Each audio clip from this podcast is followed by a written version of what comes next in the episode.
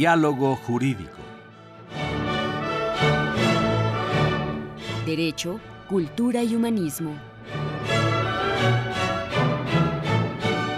Programa a cargo del maestro Eduardo Luis Fejer.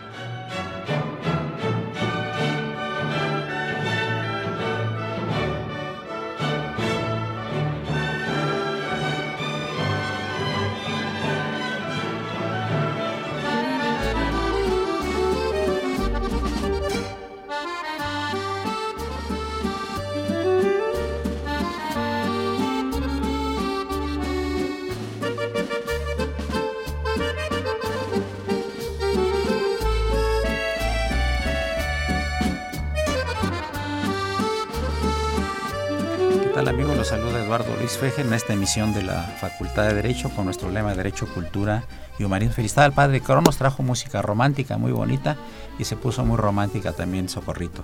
Y también, obviamente, Marilu González Covarrubias, a quien le damos la bienvenida, a nuestra conductora alterna. y a nuestro invitado de lujo de hoy, el doctor Elías Huerta Psijas, quien es presidente de la Asociación Nacional de Doctores en Derecho y director de una revista. Por cierto, cuéntanos de, de la revista, ya cumples 10 años. Qué difícil hacer una revista y que dure 10 años. Elías, cuéntanos, ¿cómo empezó la revista?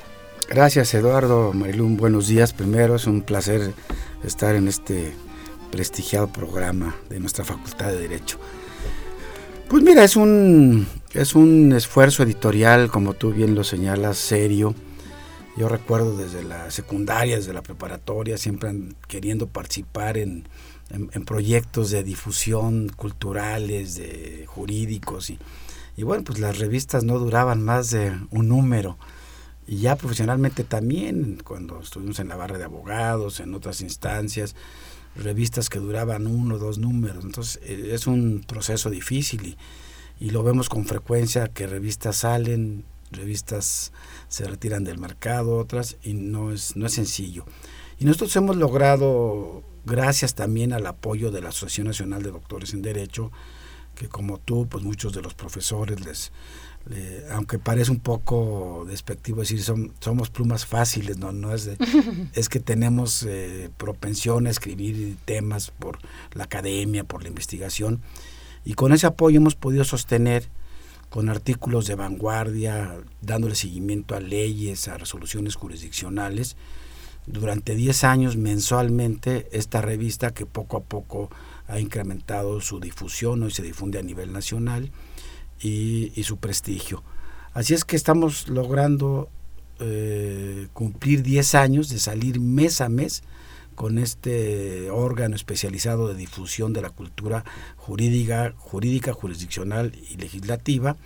Y vamos a tener, con motivo de esta celebración, un evento donde vamos a entregar 10 premios y lo vamos a instituir a partir de este año, a juristas y gente destacada vinculada al mundo jurídico este próximo 9 de abril en el Club de Industriales en la tarde. De tal suerte que estos primeros 10 premios se los vamos a entregar al Procurador General de la República, a Jesús Murillo Caran, por su acertada conducción en la Procuración de Justicia, a la ministra Luna Ramos por, por el premio a la actividad jurisdiccional, al senador Raúl Cervantes, presidente del Senado, por su gran desempeño como legislador, al doctor Sergio García Ramírez, un gran defensor de los derechos humanos, expresidente de la Corte Interamericana de Derechos Humanos, al gobernador César Duarte de Chihuahua por el gran impulso que le ha dado a la seguridad pública, ha combatido de manera fundamental el secuestro, mientras que aquí estamos con incrementos de secuestro en la mayoría del país, él tiene tasas de disminución del 75% en Ciudad Juárez y prácticamente en una reunión que tuvimos con la semana pasada, en los últimos dos meses no ha habido un solo secuestro en, la entidad o al menos uno que tenga. Entonces, bueno, creo que hay que hay que reconocerles. ¿Quiénes más tienes de invitados, al, premiados? Al presidente del PRI, al doctor César Camacho, por el gran impulso que le dio a la modernización de la, de la justicia penal cuando fue presidente de la Comisión de Justicia de la Cámara de Diputados, por lo que hace al, empresario con responsabilidad social, a, don Francisco Aguirre, que es el presidente de, de, Grupo Radio Centro, en fin, al doctor Ricardo Franco Guzmán, 60 años en la enseñanza del derecho en nuestra facultad. Eh, básicamente interesante. Eh, a ellos. Entonces, bueno, pues eh, es un compromiso para seguir adelante eh, con la nueva, los nuevos retos que tiene el país frente a una consolidación de nuestro Estado de Derecho, que ahora, bueno, pues estamos frente a una reingeniería jurídica de, de todos temas, estructura. Es por eso por lo que te invité, porque tú has estado muy, digamos, te has acercado muchísimo sobre todo al tema de los juicios orales. Y debo decirte que ante estos micrófonos han desfilado magistrados, jueces, funcionarios y, una cosa a la que le, les tiene un poco de reserva es la millonaria inversión que supone que hay que hacer para poder implementar los juicios orales. Vamos a primero para que nuestro auditorio entienda qué son los juicios orales, cuál es la diferencia de los juicios escritos, cuál es la duración y en qué áreas más o menos para que nuestro auditorio nos pueda entender, por favor. ¿Nos puede explicar eso? Cómo no, mira, habría que hacer dos, este, dos referencias muy rápidas. Eh, el famoso nuevo sistema de juicios orales, realmente los juicios orales es lo menos importante de este nuevo modelo. Este es una característica. Este se llama el sistema de justicia penal acusatorio, adversarial y oral. Y oral. ¿Por qué es acusatorio? Porque es un sistema que viene a sustituir al que todavía está en vigor, que es el inquisitivo, el sistema penal inquisitivo con el que, en el que vivimos ahora, donde no se respeta el principio de presunción de inocencia, donde prácticamente se castiga la pobreza, porque más del 60% de las personas que por cualquier razón están hoy detenidas en una prisión en el país, están, sean condenados o no, por delitos patrimoniales de menos de 8 mil pesos lo que dicen los argentinos, por robo de gallinas. O sea, es un sistema que castiga la pobreza, que castiga la ignorancia. Entonces, frente a este modelo ya desgastado, a partir del año 2001, 2002, se empezaron a hacer análisis en el país de qué hacer para modernizar el sistema de justicia penal. Entonces, este nuevo modelo se inaugura con la reforma constitucional de 2008 de Seguridad y Justicia, en el que incorpora al país este nuevo sistema de justicia penal acusatorio adversarial, en el que ahora las partes, Ministerio Público y Defensa, están al mismo nivel, con una igualdad, en el que se respetan las garantías del debido proceso, lo que no sucede en el sistema tradicional, y particularmente el, gran, para mí, el gran pedestal de este nuevo sistema es el principio constitucional de la presunción de, de inocencia. Tengo que preguntar para poner, para, para ser más eh, plásticos en nuestros ejemplos con el auditorio. Si una persona se roba un celular en el sistema inquisitivo, y si una persona se roba el celular, ya que se apruebe el otro sistema acusatorio, ¿Cuál es la diferencia para él? ¿Va a salir? Bueno, mira, hemos tenido eh, disposiciones aberrantes que afortunadamente hace poco que ya se eliminaron de los códigos penales, sobre todo en el Distrito Federal, en el que te robabas un celular, no solamente te robabas un celular, denunciabas para cobrar un seguro que te habían robado un celular con violencia y resultaba a criterio de la autoridad que esto no era real, que había sospecha, te detenían y se te privaba de la libertad sin derecho a, fianza y caución y había gente que por el simple hecho de denunciar aparentemente con falsedad este robo de celular tenía que estar un año o año y medio privado de su libertad independientemente de la condición social, económica, porque había presuntivamente declarado falsamente. Entonces, en el sistema tradicional viejo, a esta persona que se le roban, que le roban un celular, o que declara aparentemente con falsedad, lo detenían, iba a prisión y hasta que después de un largo proceso podía demostrar que había sido acusado indebidamente, podía obtener su libertad. Ahora con el nuevo sistema se presume la inocencia. Entonces, si tú te robas un celular o, o suponen que te lo robaste, mientras un juez no demuestra que eres responsable, debes estar gozando de tu libertad. Solamente se introduce la prisión preventiva, es decir, estar detenido tu libertad previamente en casos de delincuencia organizada y delitos graves, secuestro, homicidio doloso, trata de personas. todo aquello que tenga que ver con la delincuencia organizada. Si no estás vinculado a este, a este sistema o a esta posibilidad de, una delincuencia organizada, nadie tiene por qué ser privado de su libertad hasta que no sea condenado por un juez después de un proceso donde se le respeten todas las garantías procesales, sus derechos humanos, tanto imputados como a víctimas. Esa es una diferencia fundamental. Eh, doctor Elías Huerta, fijas, eh, este nuevo sistema eh, ya es vigente en el Distrito Federal, en algunos estados de la República, o todavía tenemos algunos estados, digamos, con el sistema anterior, incluso mixtos? Bueno, este es un, tema que en realidad eh, la gente, el auditorio, escucha hablar y uno se apasiona con estas nuevas reglas que verdaderamente son positivas propias de un Estado democrático de derecho, con respeto a derechos humanos, con garantía de reparación del daño a las víctimas, con salidas alternas muy rápidas a la solución de conflictos y parecería que es una, una situación ideal, moderna, pero a la hora que seguimos yendo a los ministerios públicos, a los juzgados, pues todo sigue igual, no ha cambiado. ¿Por qué?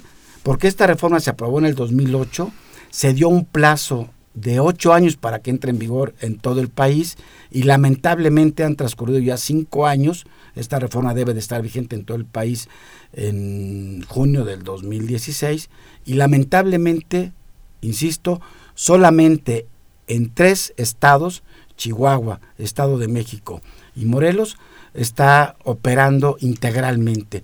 En todos los demás no está operando por partes, en más o menos un tercio del país.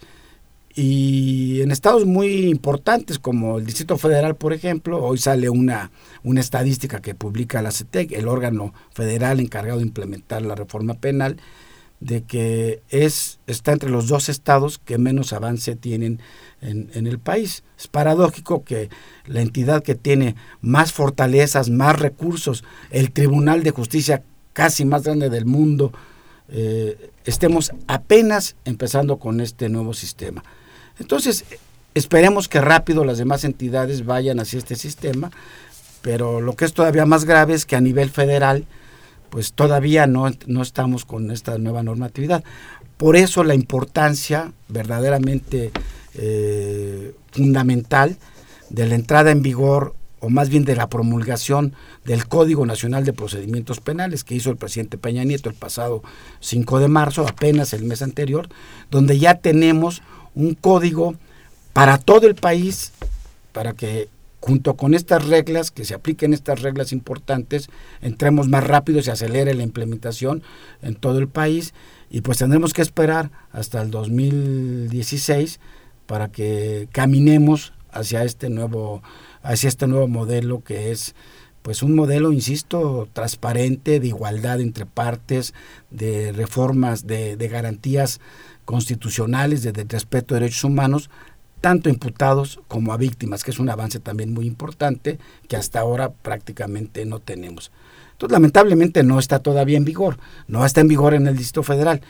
Hoy en la mañana se echó a andar por parte del Poder Judicial del Distrito Federal el, el inicio de la capacitación para los funcionarios judiciales al nuevo sistema y ya se anunció hoy mismo en la mañana que a partir de enero de 2015 empezaremos a tener estos esta nueva justicia penal de juicios orales en el DF, pero únicamente en algunos delitos de, de cuantía menor. O sea, vamos a ir eh, despacio, ¿no? Pero bueno, no importa que vayamos despacio, el chiste es que podamos tener ya para los ciudadanos, a partir de que entre en vigor esta reforma completamente, como lo mandata la Constitución en junio de 2016, que los mexicanos podemos, podamos tener una garantía de que la policía no nos va a detener para investigar, que los jueces no nos van a tener ahí bajo el principio de que primero te detengo y después investigo. Ahora se tendrá que necesariamente primero investigar y después detener. Y esto va emparejado con un cambio de paradigma en las lo más complicado en mi concepto también para los cuerpos policíacos que ahora tendrán que investigar y, y poder establecer un delito y no irse con los métodos tradicionales empíricos del tehuacanazo, de estas torturas que ya no, que es la única manera en que se puede... Amigos, llegamos a, a, la primera parte del programa. Les recordamos que se encuentra de invitado el doctor Elías Huerta Psijas, distinguido catedrático, presidente de la Asociación Nacional de, Doctores en Derecho y director de la prestigiosa revista Foro Jurídico que está cumpliendo 10 años. Por supuesto, la conducción alterna de Marilu González Cobarrubias. Soy Eduardo Fejer, continúa en el 860, es tu radio Universidad Nacional Autónoma de México.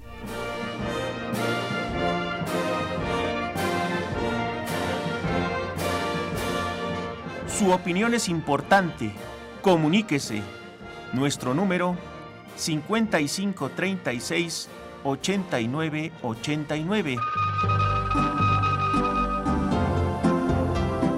Del interior de la República 01800 5052 688.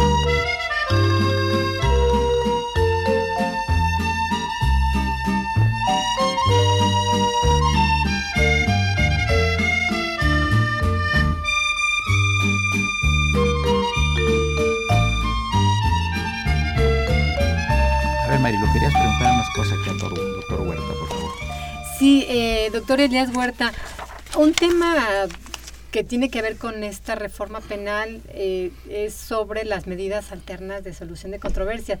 ¿Cuál sería su punto de vista? ponos un ejemplo para que nuestro auditorio lo capte con mayor intensidad. Mira, esto es muy importante. Habría que decir que este sistema está diseñado para que el 80% más menos de los casos penales que se ponen a conocimiento de una autoridad salgan por las vías de los medios alternos de solución de conflictos.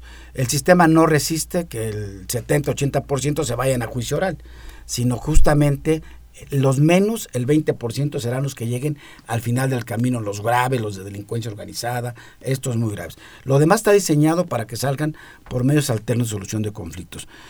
Por ejemplo, tú te ves involucrado sin querer en, el en un drama penal, tienes un problema con tu, con tu vecino o, tu hijo se pelea con el hijo y se agarran a golpes y le causas una lesión que pone en peligro su vida y de repente te ves involucrado de la noche a la mañana en un aspecto penal. penal. En el sistema tradicional, bueno, pues, ¿qué es lo que pensamos?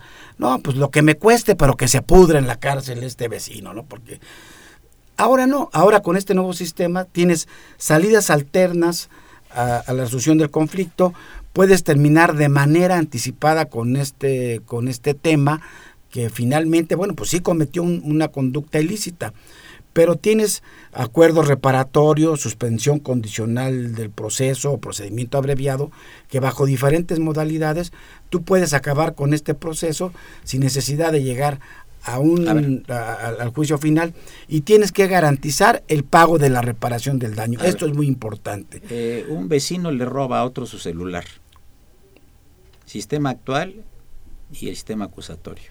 Sistema actual, si ese vecino no tiene dinero para pagar un defensor eh, privado eh, y además no tiene suficientes recursos porque además pues por eso se roba el celular, entonces está destinado a quedarse un par de años en la cárcel, a llegar a una prisión que hoy son eh, universidades del crimen y a salir siendo más delincuente de lo que era cuando entró. ¿Qué sucede con el sistema actual? Hay la posibilidad de que, en primer lugar, no tenga que ir a la cárcel porque se tiene que demostrar abiertamente que él fue el, responsable. Pero supongamos que él reconoce que él le robó por X circunstancias el, celular. Con el hecho de reconocerlo ante un juez de control, de reconocerlo y de asegurar que le va a reparar el daño, el juez le pone una penalidad menor y se termina en ese momento del juicio con alguna salida alterna y puede tener, además de reparar el daño, eh, ser condenado a un trabajo en beneficio de la comunidad, que esto hay que regularlo muy bien. Y se acabó el asunto y no tenemos que estar haciendo... Y manteniendo a una persona en el que y le manteniendo muchísimo el erario. Hoy sale una nota impresionante que le cuestan más al Estado eh, los presos que, los, que las comidas de los policías y de los ministerios públicos, por ejemplo, en, en, o de los soldados, ¿no? O sea, se gasta más en estarle dando de comer a los a, los presos, ¿no? Entonces, bueno, esta es una de las grandes ventajas.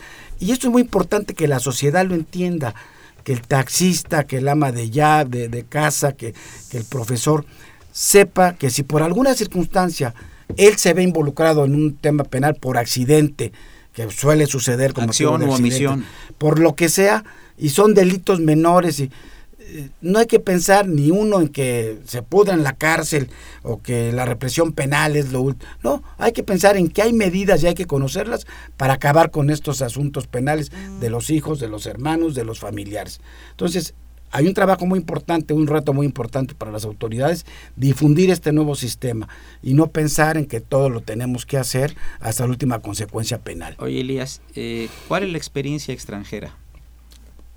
Bueno, mira, hay, un tema que es interesante. Sin lugar a dudas que este nuevo sistema eh, implica una modernización de la justicia penal en el mundo. Ya en Europa estos, estos sistemas han incursionado hace 30, 40 años. En, en el 2008, en el 2007, cuando empezamos con estos proyectos de reformar la Constitución para incorporar este nuevo sistema de justicia, de juicios orales, acusatorio, ya en 14 países de América Latina se estaban llevando a cabo estas reformas en mayor o menor medida. El primer país que empezó con más éxitos y, de manera más formal fue Chile. Chile ya lleva unos 14 años con este tema, ya, ya va en su tercera vuelta. A la, ¿Y con qué resultados? Resultados muy buenos. Es un, un estado donde la justicia se hace transparente, se hace igualitaria, que es lo que... Lo hay otros, hay otros eh, casos de, de, experiencias fallidas, no todo es, es mil sobre hojuelas, ni la panacea. Se tienen que implementar con mucha capacitación y mucha voluntad política. Nosotros tenemos un referente muy, muy cercano que es el caso de Colombia. Y creemos que en Colombia yo personalmente he estado pues más de una decena de veces asistiendo a cursos, viendo juicios en, en Bogotá, en, en, en, fin, en algunas eh, comunidades eh, colombianas. Y la verdad creo que es el modelo más, eh, digo, sin ser tampoco la perfección, que más ventajas tiene porque se asimila mucho en muchos temas, sobre todo en la cuestión de la delincuencia organizada, los problemas que tenemos en México. Allá se produce la cocaína y nosotros somos el trampolín, no solamente para quedarse con una gran parte, sino para que se vaya a Estados Unidos, el mercado mundial de más del 60%. De tal suerte que la manera en que ellos han venido combatiendo e implementando su sistema de justicia penal acusatorio ha sido exitosa en mi concepto y ahí tenemos ese modelo. Tan es así que la Policía Nacional de Colombia, que también tuvo muchos problemas y que tenían muchos problemas también de inseguridad en, Colombia, y sobre todo en la gestión de ocho años del presidente Álvaro Uribe, a través de su principio de seguridad democrática, pues vimos cómo se avanzó mucho en rescatar tanto la policía y cómo ha crecido. Y te puedo decir que en los últimos cinco años yo he sido testigo de cómo capacitadores de todo tipo de operadores de justicia de Colombia, jueces, policías, investigadores, sobre todo peritos, han estado viniendo tanto a la anterior Secretaría de Seguridad Pública Federal como de varias entidades, particularmente al Estado de México, Morelos, a, darnos cursos de capacitación. Y hoy seguramente en muchos de estos nuevos eh, estados que están ahora implementando a marchas forzadas su nuevo, el nuevo sistema, la implementación del nuevo sistema para entrar a tiempo en el 2016, tienen muchos capacitadores de, de, Colombia. Inclusive hubo un programa muy ambicioso, el programa Fleischer, si no mal recuerdo era este nombre, que fueron juzgadores federales, locales, académicos, en un programa eh, alimentado desde las estructuras del, del, Departamento de Estado norteamericano, donde se iban a conocer durante cuatro o cinco años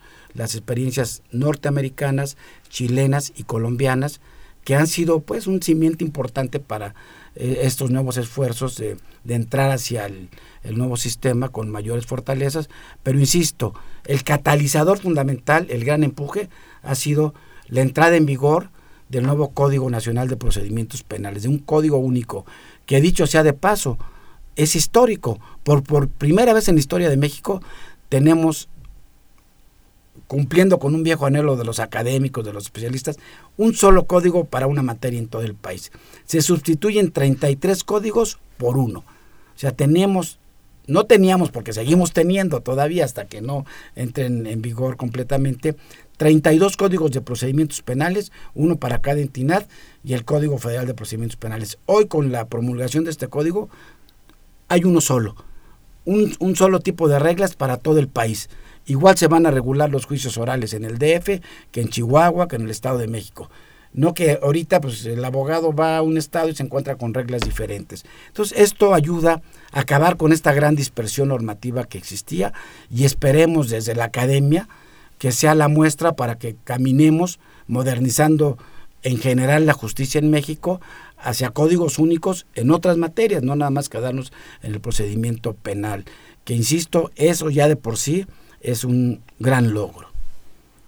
Y claro, esto tuvo que tener una construcción previa de acuerdos con los estados, con los congresos, etcétera, para que aceptaran esto, ¿no? Digo, porque bueno, mira, no nació de la noche a la mañana. Déjame decirte que esta, este ha sido un proceso largo en el que vale la pena decirlo. La sociedad civil, incluidos los, los colegios de profesionistas como el nuestro, las instituciones universitarias como nuestra Facultad de Derecho, el Instituto de Investigaciones Jurídicas y otros muchos, hemos tenido un papel fundamental. Había muchas, eh, muchas, muchos temores, mucha resistencia al cambio. Recordemos que en el 2004, inclusive la Asociación Nacional de Doctores en Derecho hizo un congreso para que el entonces presidente Fox eh, lanzara desde este Congreso de Justicia Penal su iniciativa, la primera iniciativa en el 2004 para transformar al país hacia este nuevo sistema penal acusatorio. Y se quedó detenido paradójicamente en el Senado por la propia fracción del PAN en el Senado. O sea, fue un, un, esfuerzo fallido. Para que veas cómo ya desde el 2000 andábamos con estas inquietudes. Y no fue hasta el 2007 que había más de 15 eh, iniciativas en la Cámara de Diputados sobre esta transformación, que con un gran esfuerzo de la sociedad civil, en la que se creó la Red Nacional de Juicios Orales, que entramos como 50 organizaciones, periódicos, la UNAM, en fin, eh, instituciones académicas, RENACE, que se pudo lograr convencer a los legisladores para que dieran este gran paso de la reforma constitucional de seguridad y justicia de 2008, que también transversalmente atraviesa policías, ministerios públicos, eh, instrumentos de eh, instituciones de seguridad pública de todo tipo.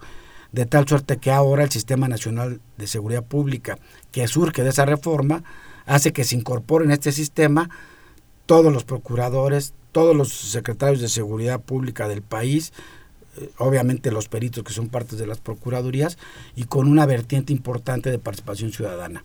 Y déjame concluir estoy diciéndote que para la dictaminación final y la aprobación de este Código Nacional hubo tres iniciativas ciudadanas, de las cuales una la propició la Asociación Nacional de Doctores en Derecho, junto con la Academia Mexicana de Ciencias Penales y el CEPOLCRIM que dirige nuestro amigo Moisés Moreno. O sea que hay un gran ingrediente de la presión de la sociedad civil, de los académicos de, la Facultad de Derecho de la UNAM, donde hemos estado trabajando al de abrazo con los legisladores para lograr estos grandes pasos. Perfecto. Amigos, llegamos a la parte media del programa. Le recordamos que se encuentra nuestro invitado en esta ocasión, el doctor Elías Huerta Psijas, director general de Foro Jurídico, distinguido jurista y presidente de la Asociación Nacional de Doctores en Derecho. Nos acompaña, por supuesto, Marilu González Covarrubias. Continuamos.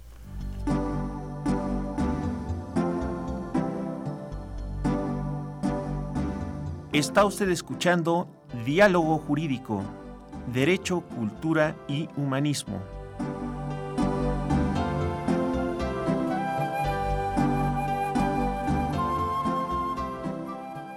A través del 860 de AM. el alma mater del cuadrante.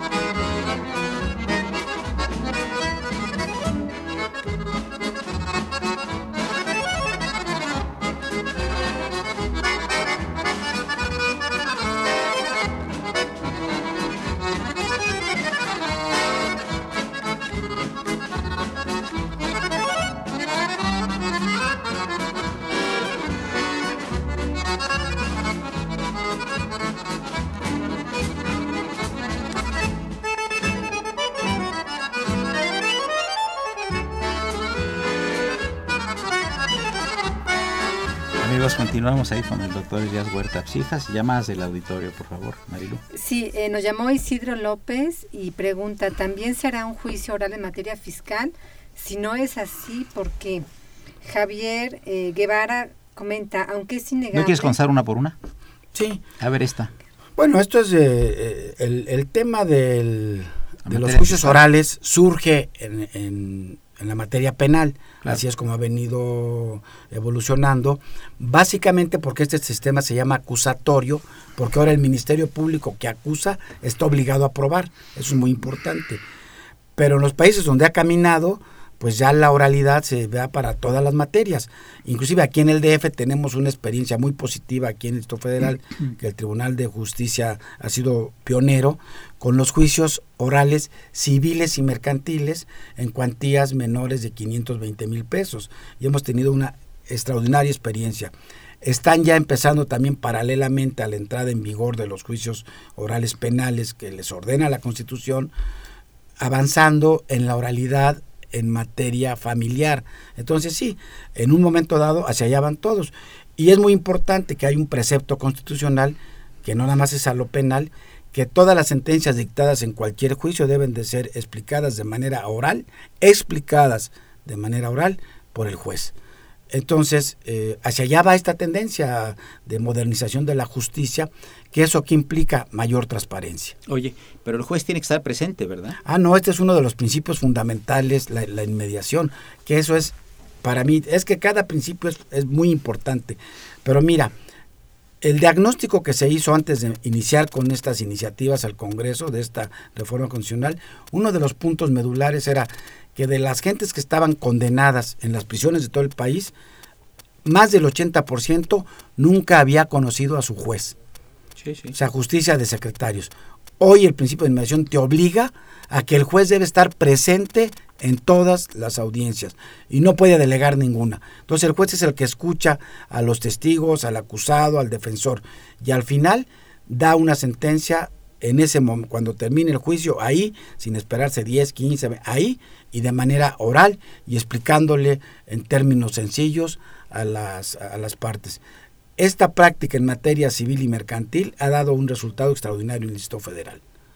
Entonces tiene que estar, si el juzgado, si el juez, a mí me tocó estar en algún, en algún caso, en alguna de mis excursiones a, a Bogotá, en Colombia, donde a un juez que estaba llevando un asunto que, que lo tenía que llevar continuo y de repente le da peritonitis y pues finalmente no puede venir a la otra, a la otra sesión, no puede ser sustituido. Se canceló ese juicio, se tuvo que nombrar a otro juez y reiniciar con el nuevo juez. Sí, sí. Porque ese principio es fundamental, La inmediatez. la, la inmediación. Inmediación. La inmediación. Correcto. Todo tiene que ser de frente al juez. Sí, sí. Marilu, ¿qué más llamadas hay? Eh, Javier Guerra comenta, aunque es innegable que un código único es positivo, eh, debemos reconocer que es que se centraliza más el poder. No creo que se centralice más el, el poder, porque lo único que están poniendo son reglas uniformes en todo el país. Hay una discusión también con el Código Penal, que entonces ahí sí dice, bueno, es que tú no puedes desde el centro decir cuáles son las penalidades, cuáles son los delitos y no tomar en cuenta las diferentes problemáticas regionales o locales. Ese es un tema y ahí, bueno, hay una discusión todavía pendiente, por eso se ha optado por un código penal general que tenga grandes pautas de penalidades, que sí que no, y después cada estado ponga su propio, su propio ingrediente. Pero en materia procesal penal, hombre, pues es las reglas de cómo van a ser juzgados frente a un juez de oralidad, con la inmediación, con la publicidad, con la continuidad. Y, qué pruebas sí se aceptan, qué no. Con una cosa muy importante, en este nuevo sistema se sustituye al tradicional juez de instrucción, por tres jueces.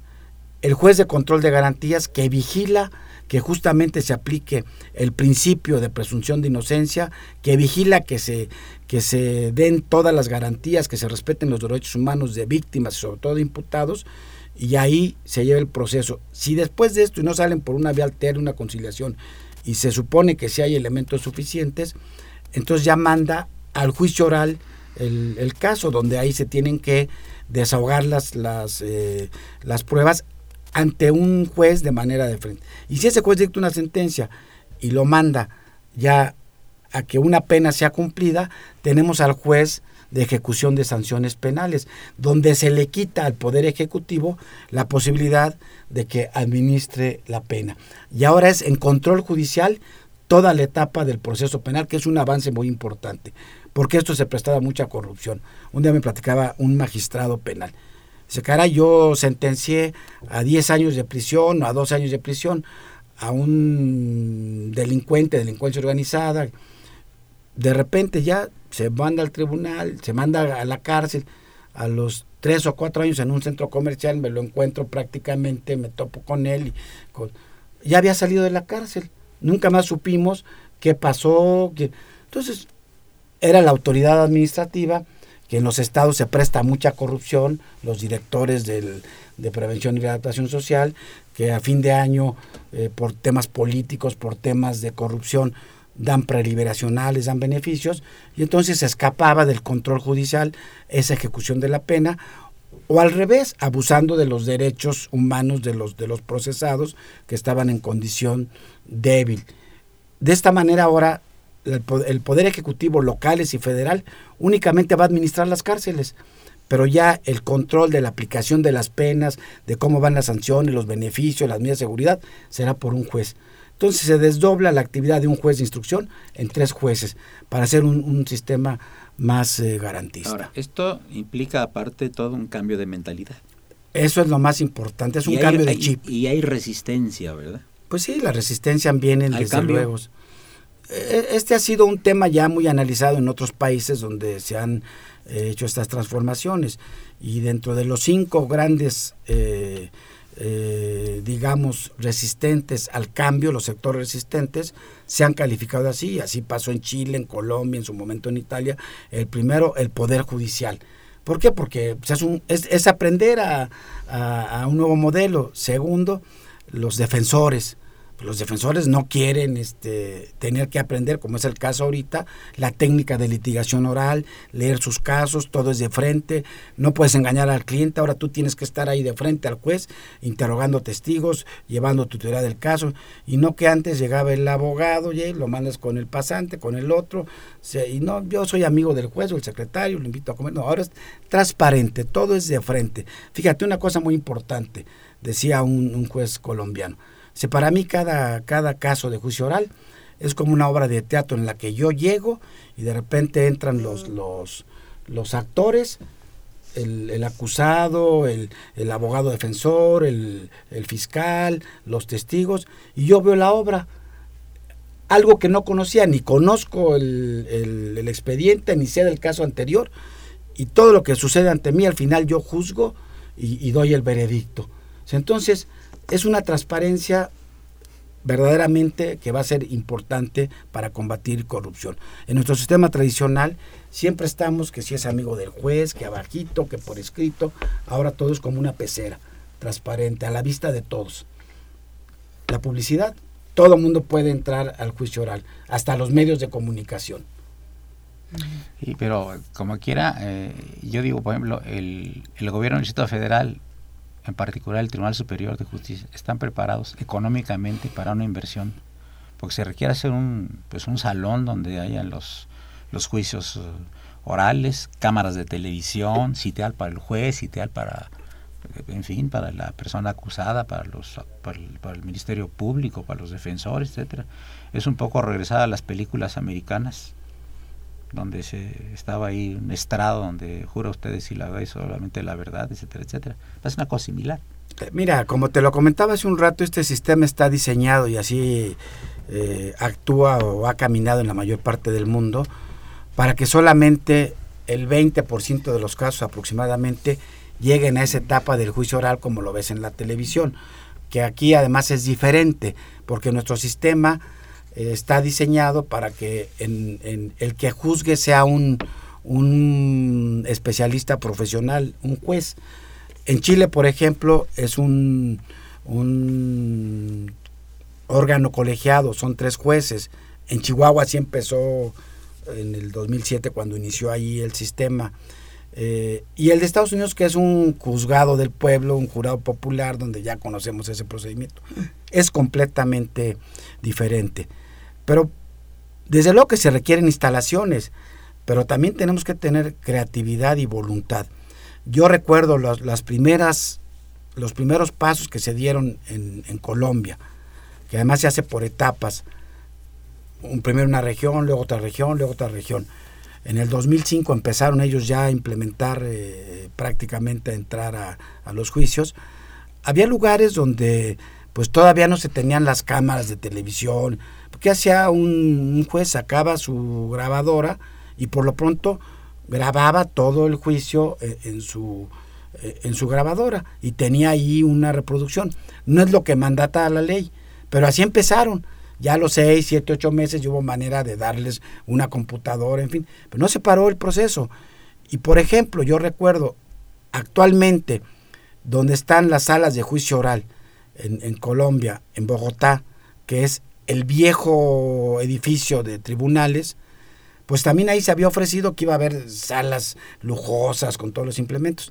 A la fecha jamás se ha, se ha establecido ese gran edificio lujoso, pero en ese momento el fiscal general, el, Consejo de la Judicatura de esa, de esa entidad empezaron a improvisar salones, salas y con muchos esfuerzos, y al final de cuentas no se paró, o sea, el esfuerzo caminó. ¿Para qué quieres la mejor sala de juicio oral, la más elegante, si no se ha podido? Tenemos ejemplos en el otro sentido. En el Estado de México, con todo el dinero del mundo, se crearon salas de juicio oral verdaderamente de primer mundo. Y hemos sido testigos de cómo el, modelo ha ido pues a muchos esfuerzos, trastrabillando, con grandes limitaciones y deficiencias, caminando poco a poco. O sea, que de nada te sirve tener la mejor. O sea, sí hay que tener eh, importantes recursos, sobre todo en el Instituto Federal, que tienen que capacitar a muchísimos jueces y mucho personal. Pero yo creo que también si lo haces con, con ganas de que hay que vencer eh, el reto, eh, no se requiere que tengas las mejores instalaciones y tecnológicas. Pero tienes una, tienes una invitación para el auditorio, ¿verdad? Sí, queremos invitarlos el próximo, del próximo 21 al 26 de abril, en la Facultad de Derecho se va a llevar a cabo la Semana Cultural, en la que van a estarse realizando diferentes actividades, eh, conciertos de piano, eh, conciertos eh, de música de rock, música clásica, exposiciones de fotografía, obras de teatro. y bueno, por supuesto, la Facultad de Derecho tiene dentro de sus catedráticos una amplia gama de artistas, entonces nos van a estar eh, compartiendo esta, este don. Y les los, queremos invitar, van se van a llevar a cabo del 21 al 26 de abril. Y les pediríamos nada más que eh, revisen la página de la Facultad de Derecho www.derecho.unam.mx o bien se comuniquen con la, eh, con la maestra Gabriela Díaz a la Secretaría General al 5622-2009 para que les puedan decir qué actividades se van a estar llevando cada día y en dónde, para que por favor nos acompañe. Es una cosa interesante. Amigos, llegamos a la penúltima parte del programa. Continuamos con el doctor Elías Huerta Psijas en unos momentos más. Gracias.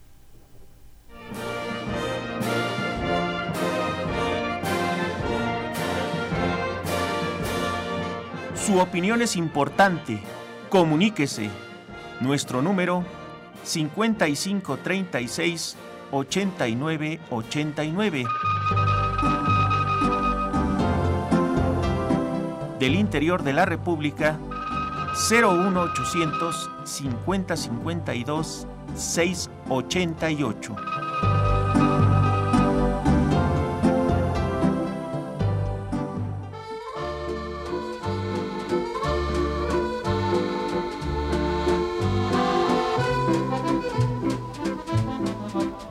Longtemps, longtemps, longtemps, après que les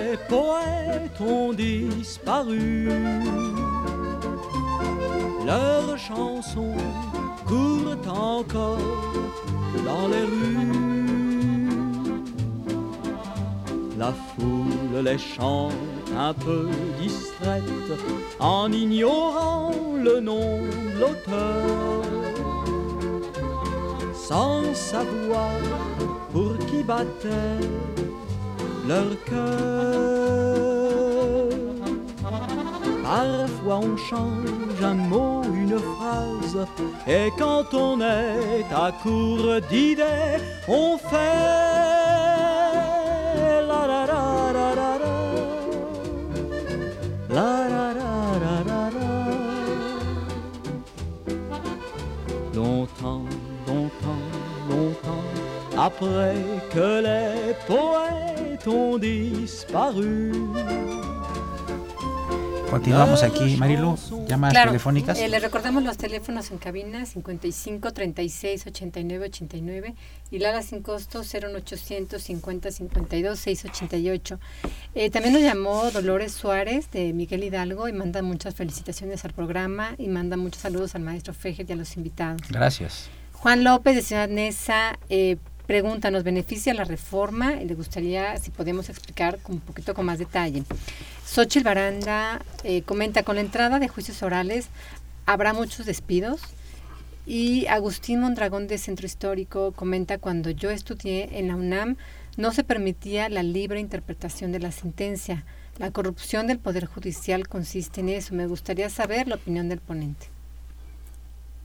Bueno, empezaría con, con la última, y este es un tema relevante también recién publicado en cuanto a la enseñanza del derecho. Obviamente, como decía el maestro Fejer, pues esto, eh, antes que nada, es un cambio de paradigma, es un cambio de chip. Tenemos todos, sociedad, operadores del sistema, defensores públicos, privados, que entender que ahora entramos a un nuevo modelo que es un modelo propio de países más democráticos y donde se respeten los derechos humanos de víctimas y de imputados.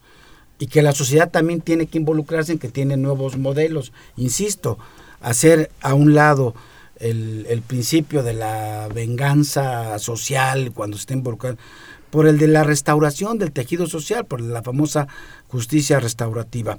Y ya es muy importante que en un en una estadística que se publicó recientemente, de las pocas universidades que están adecuándose a este nuevo sistema es la Facultad de Derecho de la UNAM y hay muchísimas más, más del 80% en el país que no se están adecuando. Eso habla bien de nuestro. Claro, se tiene que cambiar también el paradigma educativo y esto es una parte fundamental de la implementación del nuevo sistema. Ahora, ¿en qué nos beneficia? Bueno, ya lo hemos comentado. Ahora los ciudadanos no seremos presas de un policía que nos detiene, que nos carga y que nos dice, tú traías un, una, una bolsita de marihuana y, o, o un pase de cocaína y si no me das 50 mil pesos te vas a quedar en la cárcel todos los días de tu vida. Y entonces las familias tienen que sacar dinero frente a un acto así arbitrario de corrupción de un policía porque ni siquiera traían marihuana. Y mucho de esto sucede todos los días. Entonces, ¿qué pasa ahora? Que ese policía está obligado a llevarlo ante el Ministerio Público de inmediato, demostrar con pruebas que traía esa bolsita.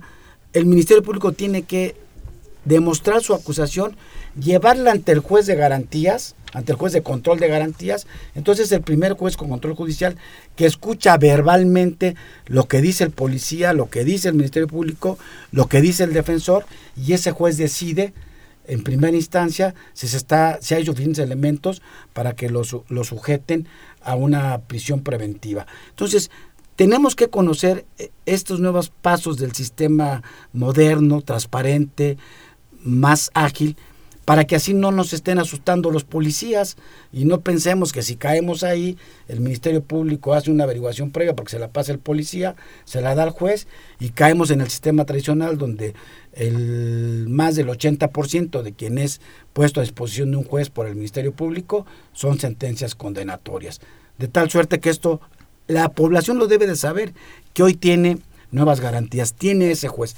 Y si ese juez de control consideró que que, si había elementos suficientes, le puede dar una medida cautelar, que va a haber muchas, le pueden poner un, brazalete para que esté en su casa. O sea, es un sistema completamente de respeto a las garantías de los derechos humanos, algo que no existe en este país y que no existe en el sistema tradicional. Esto es lo que, claro que por eso es más, más benéfico.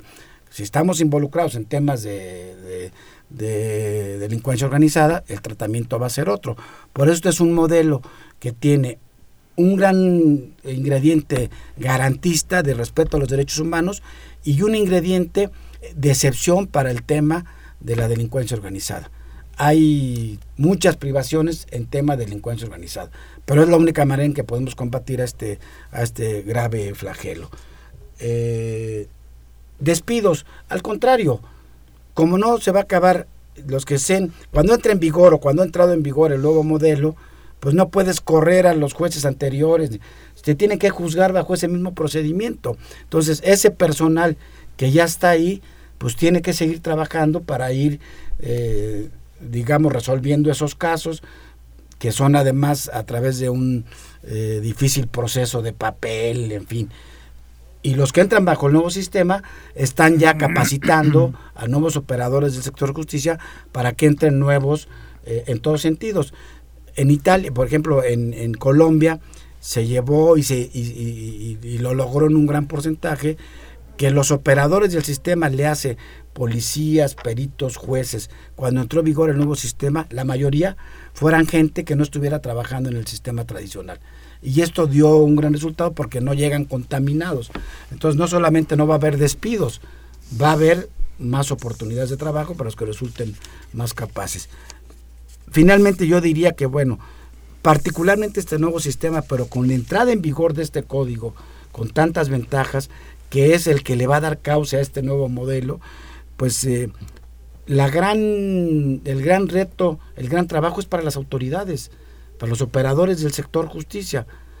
Y ellos tendrán que hacer un esfuerzo por capacitarse y por demostrarle a la ciudadanía que verdaderamente es un sistema moderno, transparente, eficaz y tendrán que hacer los esfuerzos para recuperar la confianza de la ciudadanía con este nuevo sistema. No está fácil. Tenemos que entrarle todos en este nuevo modelo. Defensores. Tiene que haber una defensoría pública más fortalecida, más profesional, para darle como lo mandata la Constitución y ahora el Código este nuevo nacional lo recoge, todas las garantías de que va a tener la mejor defensa cualquier ciudadano, aunque no tenga eh, los recursos para pagar un abogado defensor.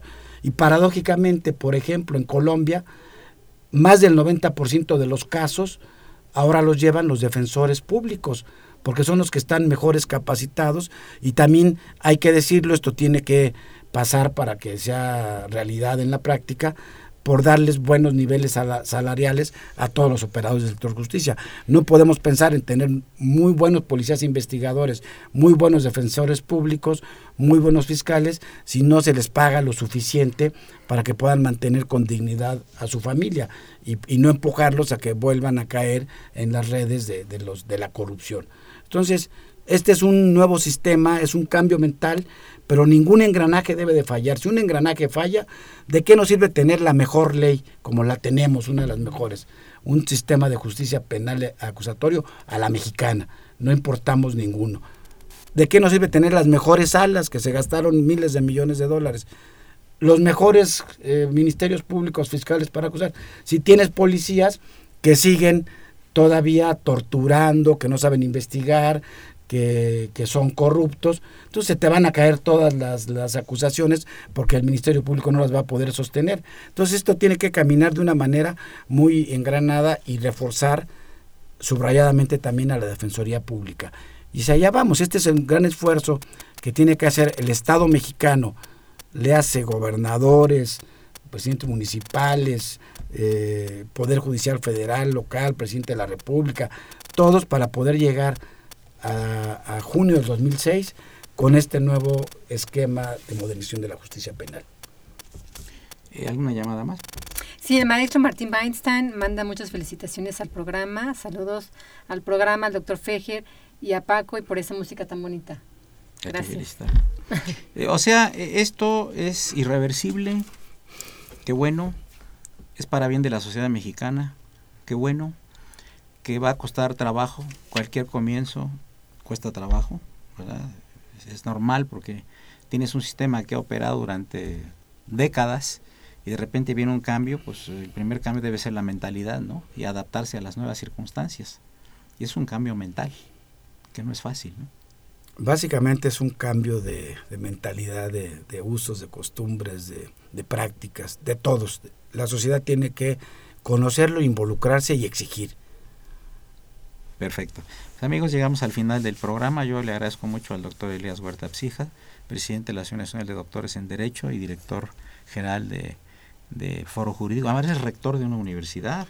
Pues sí, tenemos también un esfuerzo adicional, la Universidad USEMPER, que surgió justamente hace dos años con una especialidad, diplomado, especialidad y maestría, precisamente en Derecho Procesal Penal Acusatorio. Este eh, la difusión y, la capacitación en este nuevo modelo de justicia penal nos llevó a iniciar este, este proyecto, que ahora, bueno, pues es una universidad privada joven, tenemos dos años de estar impartiendo, tenemos maestrías en sistema procesal penal acusatorio, en juicio de amparo, que es una materia también que está renovándose con la nueva ley de amparo, y que empezaremos nuestro doctorado en Derecho el próximo mes de septiembre.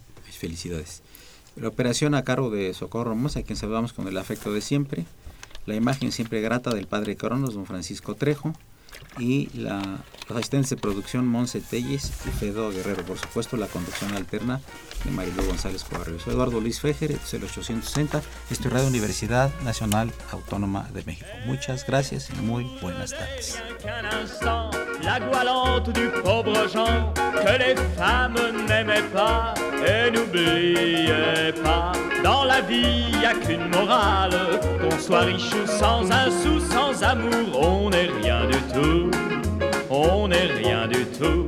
Lui aussi était repeint et fringué comme un gandin.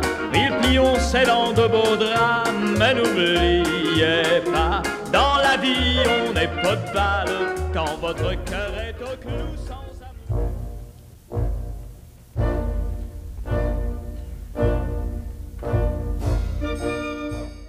Diálogo Jurídico fue una coproducción de Radio UNAM y la Facultad de Derecho.